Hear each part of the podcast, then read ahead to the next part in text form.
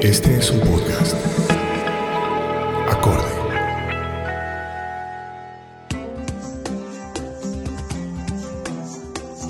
En Colombia se producen 28.5 millones de toneladas de alimentos anualmente y esta cifra el 34% van directamente a los rellenos sanitarios. Una de las grandes causas de este reto son los hábitos de consumo que tienen en general los ciudadanos y los habitantes de esta sociedad. Hoy tenemos dos grandes invitados. Adriana Zacarías, coordinadora regional de eficiencia de recursos, y Mateo Ledesma, consultor de ONU Medio Ambiente. Y desde Villavicencio nos está acompañando Julio Andrés Rosso de AISO, Academia de Innovación para la Sostenibilidad. Iniciemos.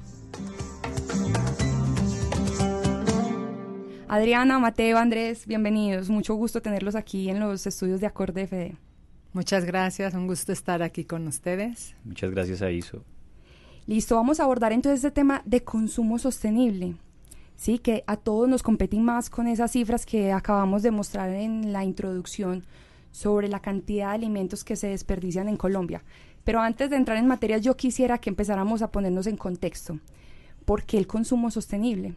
cómo eh, aborda ONU Medio Ambiente este problema y, y qué se está haciendo al respecto.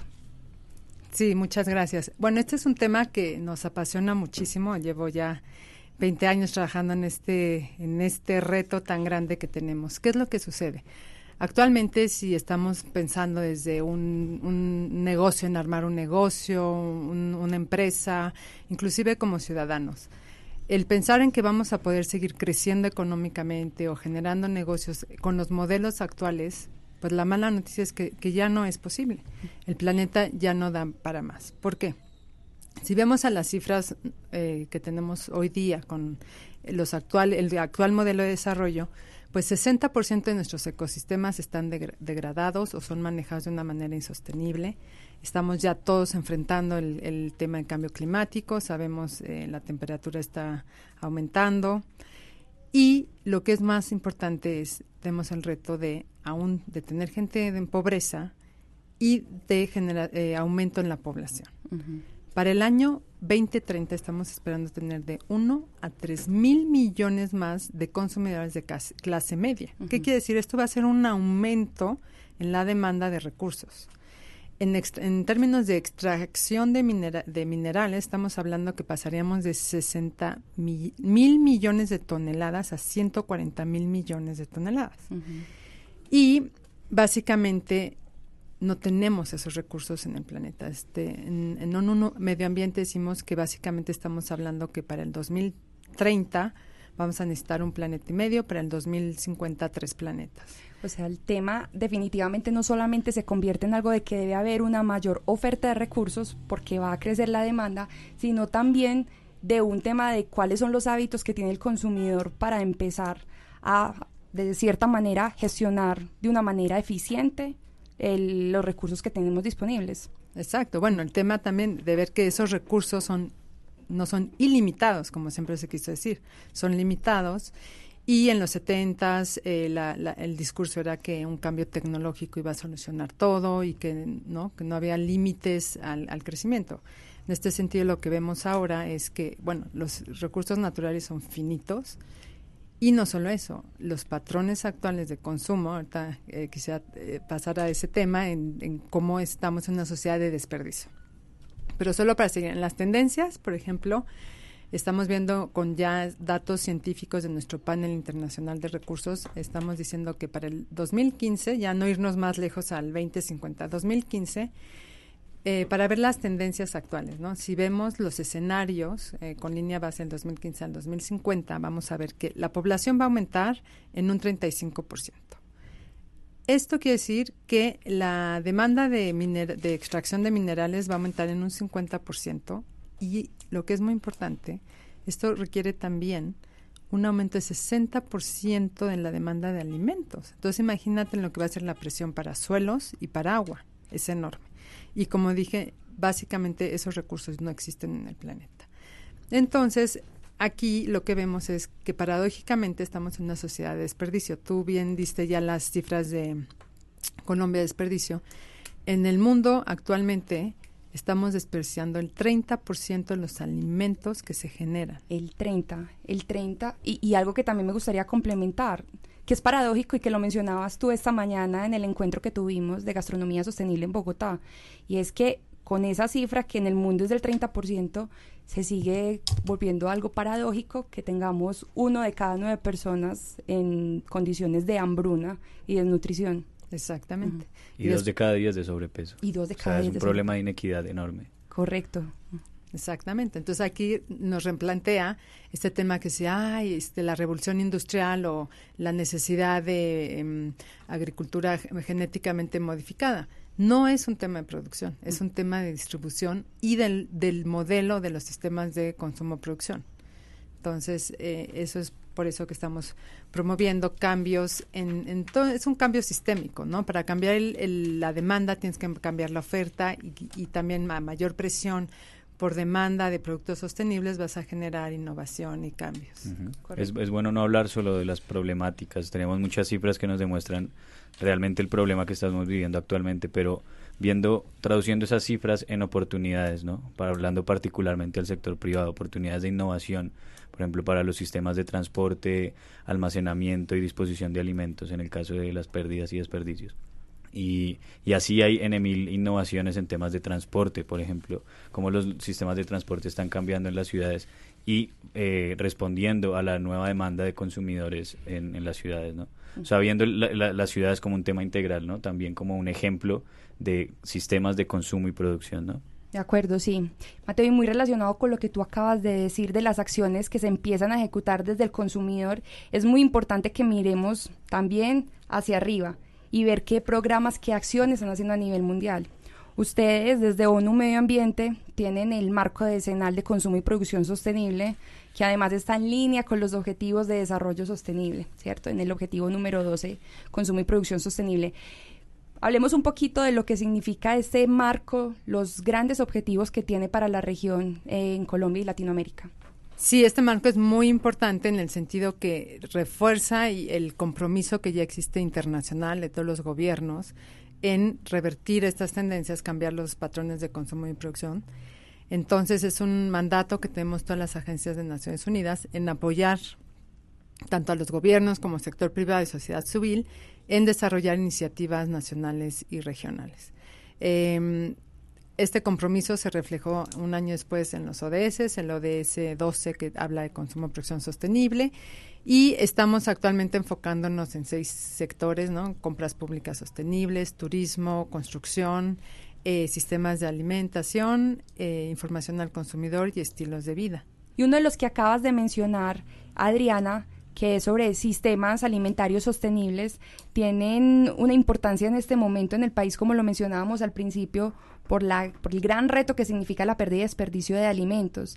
Eh, ustedes, además de promoverla como eje dentro de este marco decenal, ¿qué programas o microtemas se están llevando a cabo ya de manera puntual en la región en ese, tema? Bueno, tenemos este programa, como menciona Adriana, fue lanzado el, tal vez el más reciente de los seis programas del marco decenal. Fue lanzado en el año 2015 y cuenta con el apoyo de instituciones a nivel internacional como la WWF y el gobierno de Suiza. Eh, están afiliados muchos países o hacen parte como miembros eh, expertos del, programa. Eh, particularmente tienen eh, 10 iniciativas eh, o, pro, o, proyectos afiliados desde los cuales está la idea es abordar todo el tema de, de, sistemas agroalimentarios sostenibles en toda la cadena de valor, ¿cierto? Entonces vamos a las pérdidas y desperdicios de alimentos, vamos a la innovación para crear sistemas productivos más sostenibles, para crear nuevos productos y nuevas marcas de manera eh, amigable con el medio ambiente, eh, la inclusividad en los negocios también como acelerador para iniciativas de, agro, de agroindustria y también muy relacionado con otros programas como el de sistema de estilos de vida sostenibles, ¿no? Como promover eh, alimentación eh, nutricionalmente balanceada a toda la población. Eh, por ejemplo, en Asia Pacífico se hizo una plataforma de arroz. Entonces trabajó con todos los productores y también con el sector privado en cómo eficientar o aumentar la eficiencia en los recursos en la agricultura de arroz, ¿no? Entonces, desde ahí de, disminuir agua, energía, pesticidas y al mismo tiempo también encontrarle can canales de, distribución que sean más eficientes. Claro, el reto realmente es grande porque cuando hablamos de pérdida y desperdicio de alimentos y puntualmente ahorita que estamos hablando de esos sistemas eh, alimentarios sostenibles, involucra una serie de acciones, involucra una serie de actores que deben empezar a tomar también partido para, para ponerle pie y ponerle freno pues a este, a este tema. Andrés, a mí me gustaría que nos comentaras un poco también eh, la opinión frente a ISO en cuestiones de este reto que, se ha empezado ya a tomar más fuerza en el país. Sí, gracias, Joana. Pues yo escuchando atentamente a mis colegas de ONU Medio Ambiente, eh, pues saco una conclusión, que, y es que se está desarrollando una infraestructura desde el orden de política pública, de una agenda muy interesante, eh, la cual contribuye a que los países encuentren lineamientos para poder actuar pero lo que yo estoy viendo y, es nuestro trabajo en AISO, que, que es interactuar con los consumidores, con los emprendedores, es que hay un gran reto y es cómo lograr aterrizar esas políticas públicas, esas muy buenas ideas para cambiar el marco institucional, para generar incentivos, cómo lograr aterrizarlo para que la persona de a pie, la persona que está ahí escuchando este programa, para que el emprendedor, ¿qué quiere decir? Eh, cómo encontrar oportunidades detrás de esto, realmente le llegue esa política pública. Entonces veo que hay un reto muy grande de comunicación, de, apropiación de la política pública para que en la sociedad se logre implementar el consumo y la producción sostenible. Entonces, eh, exponiendo este reto, a mí me gustaría también preguntarle a nuestros invitados cómo lograr eh, hacer mucho más digerible la política pública para que se transforme en hechos reales. ¿Cómo lo ven ustedes? Gracias, Andrés. Esta es una muy buena pregunta y, deja responderla con ejemplos concretos, como dices, para el ciudadano a pie y, la intervención que tenemos en políticas públicas. Su país es uno de los países mm, campeones, yo siempre digo Colombia es uno de los campeones a nivel regional e internacional tenemos varios proyectos. En primera, bueno, fue un fuerte aliado en las negociaciones del marco de, uno de los primeros países en la región en desarrollar su Estrategia Nacional de Consumo y Producción Sostenible. Dentro de este compromiso que ya existía con una estrategia de consumo-producción, eh, un segundo acompañamiento que les hemos dado fue el de compras públicas sostenibles. Entonces, por ejemplo, ya ahí, como dice Andrés, ya hubo un acompañamiento en el, ok, ¿cómo vamos a cambiar las regulaciones, los criterios que se van a hacer en todos los productos que compra eh, el gobierno, ¿no? Que ya sean más amigables al ambiente, que tengan menos impacto ambiental, menos uso de energía, de agua. Que de hecho corresponden, Adriana, al 30% de las compras que realiza el país, ¿no? Efectivamente. del sector privado, del sector público, perdón, el Estado. Exactamente. Otro proyecto muy interesante que también salió, como en este sentido de acompañar el compromiso, es el, justamente ahora en el desperdicio de alimentos. Entonces, con el Ministerio de Medio Ambiente, con AISO y con otros socios como la Cámara de Comercio, el Clúster de Gastronomía, hemos comenzado ya hace este año, todo este año y un poquillo más, empezamos un proyecto con los restaurantes en cómo reducir la pérdida y el desperdicio de alimentos, ¿no?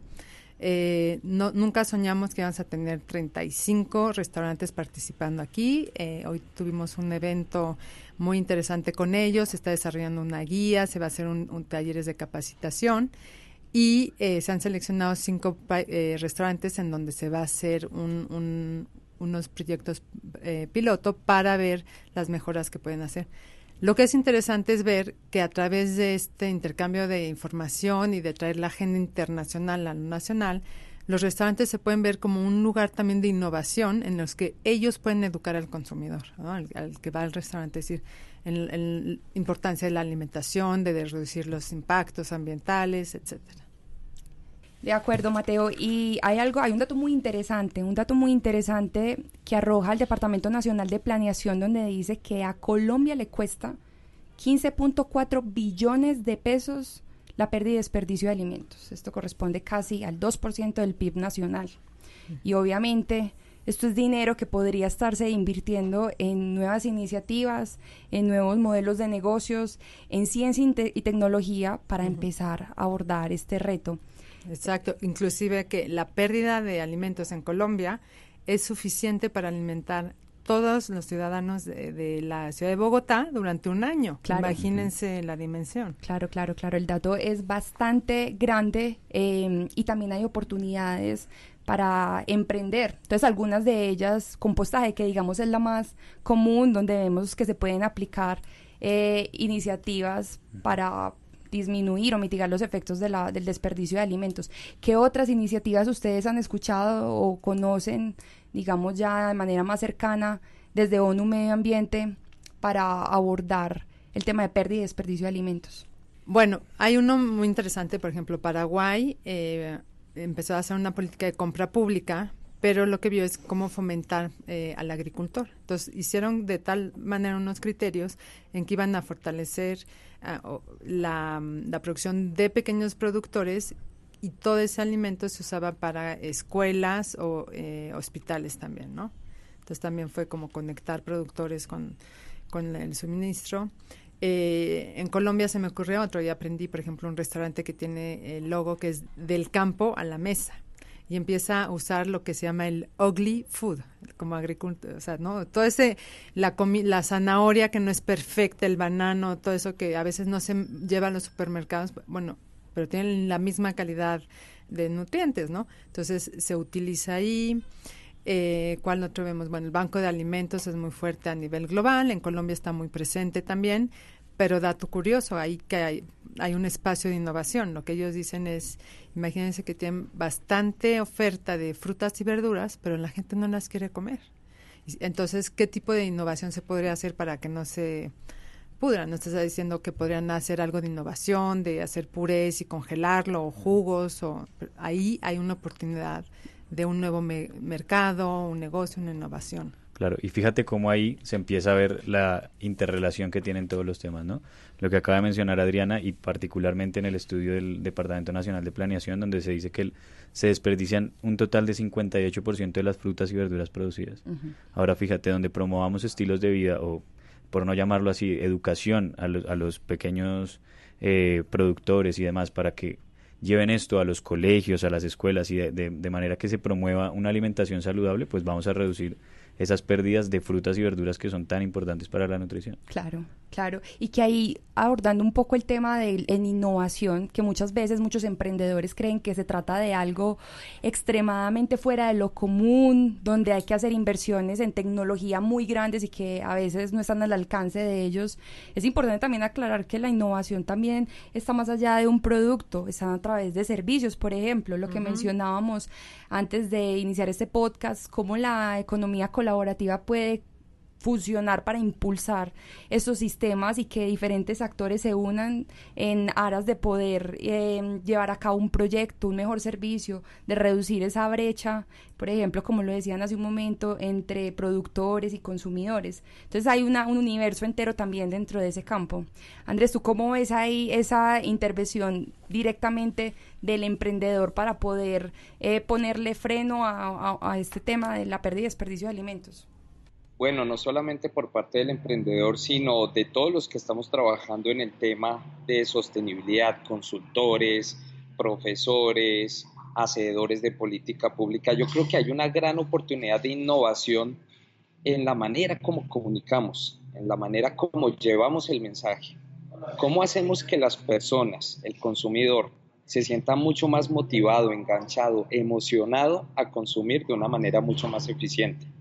¿Cómo hacemos que el emprendedor se sienta mucho más emocionado y motivado a innovar para satisfacer necesidades de consumo? Yo, yo, yo haciendo un análisis eh, introspectivo y mirando eh, la evolución mía profesional en el tema de, consumo y producción sostenible, yo hago una pequeña reflexión. Yo me encuentro hace 10 años y yo trabajaba este tema con unas cifras muy técnicas, con un lenguaje un tanto académico, por así decirlo, y, y ahorita empiezo a ver que lo que necesitan las personas son eh, mensajes claros, sencillos y, y, divertidos, por así decirlo. Y que eso genera un impacto mucho mayor en las personas que se traduce en una transformación de sus hábitos. Entonces yo creo que una oportunidad grande está en la comunicación. Eh, me decía la vez pasada un estudiante, eh, es que el tema medioambiental es para los biólogos, los ecólogos o los ingenieros ambientales. Yo creo que en este momento el tema ambiental es también para los artistas, para los comunicadores e incluso para los humoristas. Entonces ahí yo veo una gran oportunidad para innovar en la manera como estamos echando el cuento. Yo creo que es muy pertinente ese comentario que hace Andrés, porque si más allá de lo que hablábamos de productos, innovaciones, servicios, está en la forma en cómo nosotros podemos sensibilizar a otras personas a través de esa buena comunicación. Y empezando ya a recoger todo lo que hemos hablado durante este tiempo, un poco sobre eh, lo que significa el consumo y la producción sostenible a nivel global, puntualmente llevarlo ya a un gran reto mundial en la pérdida y desperdicio de alimentos y ya abordándolo sobre las iniciativas que podría tener el ciudadano, los emprendedores, la misma empresa, el sector público. A mí me gustaría que eh, Adriana y Mateo nos regalen unos breves eh, consejos que podrían tener las personas, el ciudadano de a pie, el emprendedor que tiene ganas de empezar a generar una transformación eh, desde su quehacer diario. ¿Cómo ellos podrían entrar en contacto con toda esa gama de información que tiene ONU Medio Ambiente para que la puedan interiorizar, pero para que también la puedan eh, empezar a comunicar? Me gustaría entonces que Adriana y Mateo nos regalaran unos mensajes claves para ese ciudadano, ese emprendedor, ese empresario que ha estado muy alejado de todas las agendas ambientales que se llevan de manera global eh, ¿Cómo podrían ellos entenderlo eh, y qué invitación les harían ustedes puntualmente? Bueno, primero que nada, ver que todos nosotros somos responsables de, este reto, del problema que tenemos y por ello también somos actores eh, que podemos generar la solución. a mí una vez me dijeron, ¿no? cuando te sientas insignificante, piensa en un mosquito en la noche cuando quieres dormir y no te deja dormir, ¿no? Bueno, ese mismo impacto podemos hacer, o sea, a ver, ¿cómo? Si tú como ciudadano dices, a ver, eh, hoy en las encuestas que sale, ¿por qué hay desperdicio? Porque la gente va al súper y no calcula bien cuánto compra. O porque compra porque está en oferta, entonces compra más de lo que necesita. Ser consciente que cuando estamos desperdiciando alimento, estamos desperdiciando un cachito del planeta, ¿no? Entonces, empezar a repensar un poco más en eso pensar que, bueno, dejar comida, no sé si ustedes saben, no, depende de la edad, pero yo me acuerdo en los patrones de buenas conductas de los ochentas. Era prohibido. No podías dejar el plato limpio, ¿no? Porque es así como, ay, muerto de hambre, ¿no? Mal visto, ¿no? Bueno, pues eso ya es, ya pasó de moda, ¿no? Al contrario, dejar eh, comida en el plato es malo. Inclusive estamos pensando ayer, nos reíamos decir, imagínate un incentivo en un restaurante que te cobren 5% más y dejas eh, desperdicios, ¿no? O decían, bueno, no, más bien hacer un 10% de descuento si todos los de la mesa se acaban la comida, ¿no? Entonces, buscar un poco también, creo que lo que dice Andrés es formas que sean divertidas, que tengan humor, que la gente no lo vea como, hay una obligación, una carga, una responsabilidad. No, cuidar el medio ambiente eh, tiene oportunidades, te va también a aumentar tu calidad de vida entonces es uno, ver tú como ciudadano qué hacer y dos, eh, innovación. O sea, en este tema de, desperdicio hay oportunidades de nuevo mercado desde, piénsalo, eh, la oportunidad en la generación de abonos orgánicos, en alimento de ganado, de animales, este, inclusive, bueno, fomentar más en alimentos que todavía se pueden comer, fomentar más el trabajo de los bancos de alimentos o hoy hablaba, me platicaban del eh, disco soup que son este una feria que hacen y toda la gente lleva alimentos que sobran y de ahí se hace entre todos cocinan y se hace toda una fiesta no entonces pueden haber muchas hay mucho espacio para la innovación y para también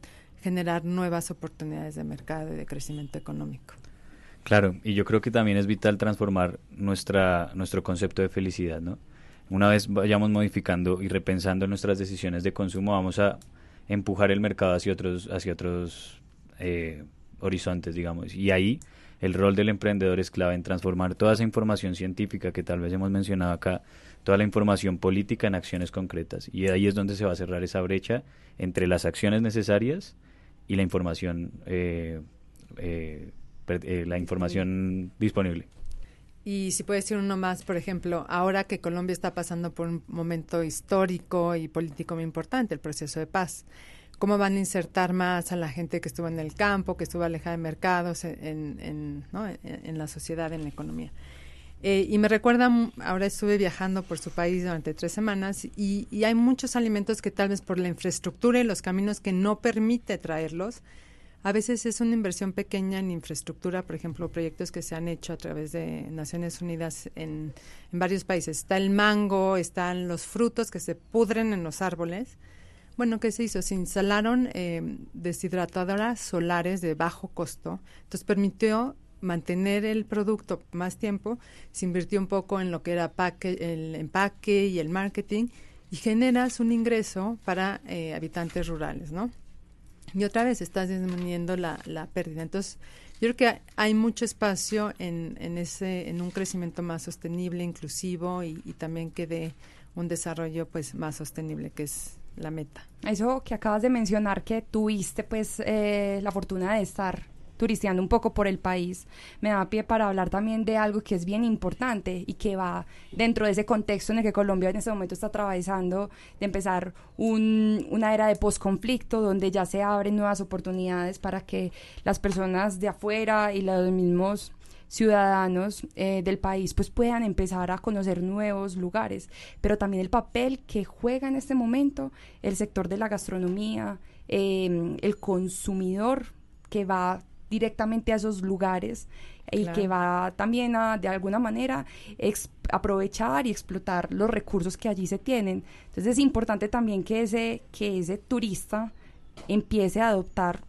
consumos, patrones de consumo sostenibles, estilos de vida que vayan muy alineados con esto que ustedes acaban de mencionar de una manera muy clara. Claro, y que tenga esa oferta, porque a todos nos pasa, vas a un lugar, por ejemplo, en el sentido que vengo a Colombia, ¿no? Quiero comer comida de aquí, no voy a un restaurante que me dé un buffet internacional. Entonces, ahí también, por ejemplo, eh, otra vez la oportunidad de generar mercados de alimentos regionales que te va a disminuir el transporte y todo, y que fomentas el crecimiento de la región, ¿no? Y alianzas con restaurantes y los eh, campesinos de la región. Entonces ahí hay otra vez muchas oportunidades. Claro. También tenemos que preparar a nuestras instituciones, ¿no? En el país, a prepararnos para esta etapa de posconflicto ¿sí? donde van a haber muchas oportunidades nuevas en el campo y donde los consumidores, como tú dices, y la población colombiana va a querer ir a conocer esos sitios, pues también tenemos que estar preparados para generar marcos normativos que permitan eh, hacer un uso sostenible de esos recursos turísticos en este caso. Andrés, hablando un poco sobre turismo sostenible, ¿qué otras oportunidades podrías comentarnos que se pueden dar en este sector? Pues yo la verdad es que veo muchas oportunidades y estoy seguro que eh, gran cantidad de la audiencia que nos está escuchando en este momento están pensando en montar su restaurante o en fortalecer su pequeño hostal o en ser guías turísticos y pues eh, al respecto, más allá de generar un modelo de negocio sostenible de, dentro de su pequeño entorno, dentro de su pequeña empresa, es muy importante que se generen unos sistemas de coordinación muy fuertes entre ellos. ¿Y eso por qué? Porque cuando uno se pone la camiseta de turista, cuando uno va a un destino turístico, uno está viviendo una experiencia integral, completa.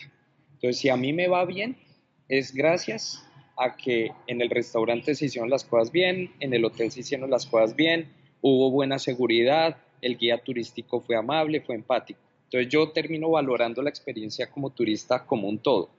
Pero si alguna de esas pequeñas cositas falla, yo regreso a casa y, estoy, y empiezo a decir, no, a mí me fue regular, yo no recomendaría el destino. Entonces termino generalizando y poniéndole esa manta negra a los otros emprendedores que sí han hecho las cosas bien, ¿sí me entiendes? Entonces, eh, ahí demanda un gran reto de coordinación, de comunicación entre los emprendedores del clúster de turismo para que en últimas la experiencia de consumo, la experiencia del turista sea la más satisfactoria. Efectivamente, y esto que mencionas, Andrés, es importante porque, por ejemplo, hemos visto ahora muchas alianzas que se dan con eh, turismo y gastronomía, porque el turismo mismo ya se dio cuenta que tiene que ofrecer también mayor gastronomía o quieren también ofrecer, el turista está pidiendo lo que es clásico, típico, particular del país. Entonces, eh, hemos visto y estamos apoyando varios proyectos en donde el turismo ya está fomentando la gastronomía sostenible, con productores regionales, productos endémicos eh, de, la región, ¿no? Pues a mí me parece muy fascinante eh, esta discusión que estamos teniendo con ustedes, nuestros colegas de ONU Medio Ambiente, que han venido pues al país a apoyar en el desarrollo de política pública, que se generen todos esos incentivos y todas esas señales de mercado para que los ciudadanos y los emprendedores transformemos los hábitos de consumo y producción. Yo quiero hacerles una pregunta, o más que una pregunta, que nos expliquen qué hace y qué no hace ONU Medio Ambiente, porque estoy seguro que muchos emprendedores eh, estarán pensando, hey, con ONU Medio Ambiente podemos conseguir financiamiento o por medio de ONU Medio Ambiente puedo desarrollar un proyecto de compostaje o de energías renovables. Eh, ¿por, qué, ¿Por qué no le explicamos a la audiencia qué es, qué hace, qué no es, qué no hace ONU Medio Ambiente en un país como Colombia? Gracias por esa pregunta, Andrés, muy, importante y, para aclarar. Eh, nuestra misión es brindar un liderazgo, promover más el desarrollo sostenible y facilitar diálogo entre los diferentes actores, no solo gobierno, también el sector eh, privado, la sociedad civil, la academia. Entonces, facilitar el diálogo y la cooperación, el desarrollo de alianzas. ¿Qué hacemos concretamente? Uno es el desarrollo de estudios, eh, tanto globales, que puedan dar data científica, que informe eh, la hechura de políticas más firmes. La otra es también ayudar a los gobiernos o al sector privado a nivel nacional en el desarrollo de sus propias evaluaciones, estudios en donde saquen indicadores otro tipo es eh, el acompañamiento técnico. Les ofrecemos asesoría para el desarrollo de tanto de planes nacionales de desarrollo, estrategias sectoriales o, por ejemplo, iniciativas en el sector privado. Y después eh, otro otro gama de que tenemos de servicio es eh, tenemos varias herramientas, guías, manuales que ponemos siempre a disposición sin ningún costo que se da a la gente y ofrecemos periódicamente talleres de capacitación, tanto a nivel regional, nacional. Ahora, en términos de financiamiento, efectivamente no es que somos un banco, no podemos dar ni comprar tecnología a la gente, pero mm, eh, frecuentemente lo que hacemos es, uno, o encaminar a la gente con eh, instituciones que pueden aportar ese financiamiento o desarrollar en conjunto con diferentes actores propuestas y después buscar juntos el financiamiento. Bien, y la invitación para los emprendedores es que utilicen toda esta información disponible en nuestras páginas web y demás eh, para construir sus argumentos de, modelos de negocio, ¿no? Como la base conceptual de sus modelos de negocio. La aplicación de todas estas metodologías y herramientas que, que menciona Adriana, pues van a ayudarnos a construir esos modelos, esos estudios de caso que nos van a servir para traer más recursos, o sea, movilizar más recursos para la creación de nuevas metodologías y demás que atiendan las necesidades de los mercados, ¿no? Eh, y la invitación a todos los emprendedores es que visiten nuestros reportes y metodologías y todas las herramientas que están disponibles para ustedes en nuestra página www.unep.org y el portal global de consumo y producción sostenible. También en, nuestra, en nuestro portal global de consumo y producción sostenible. Adriana Mateo, Andrés, muchísimas gracias por compartir esta mesa de diálogo en charlas con AISO y conversar un poco sobre consumo sostenible. Un tema que realmente es muy amplio, pero que ya hemos empezado a dar varias puntadas para que los ciudadanos y los emprendedores entiendan de lo que se trata. Muchas gracias a ustedes. Gracias, Joana. Muchas gracias, AISO. Hasta aquí una sesión más de charlas con AISO. Hoy hablamos sobre consumo sostenible, pero en próximas ocasiones hablaremos sobre emprendimiento, sostenibilidad y formas de innovar frente a los grandes retos que exige el cambio climático. Y los invito para que visiten nuestra página www.academiasostenibilidad.com y dejen sus comentarios en nuestro fanpage de Facebook, ahí su Academia de Innovación para la Sostenibilidad. Nos vemos pronto.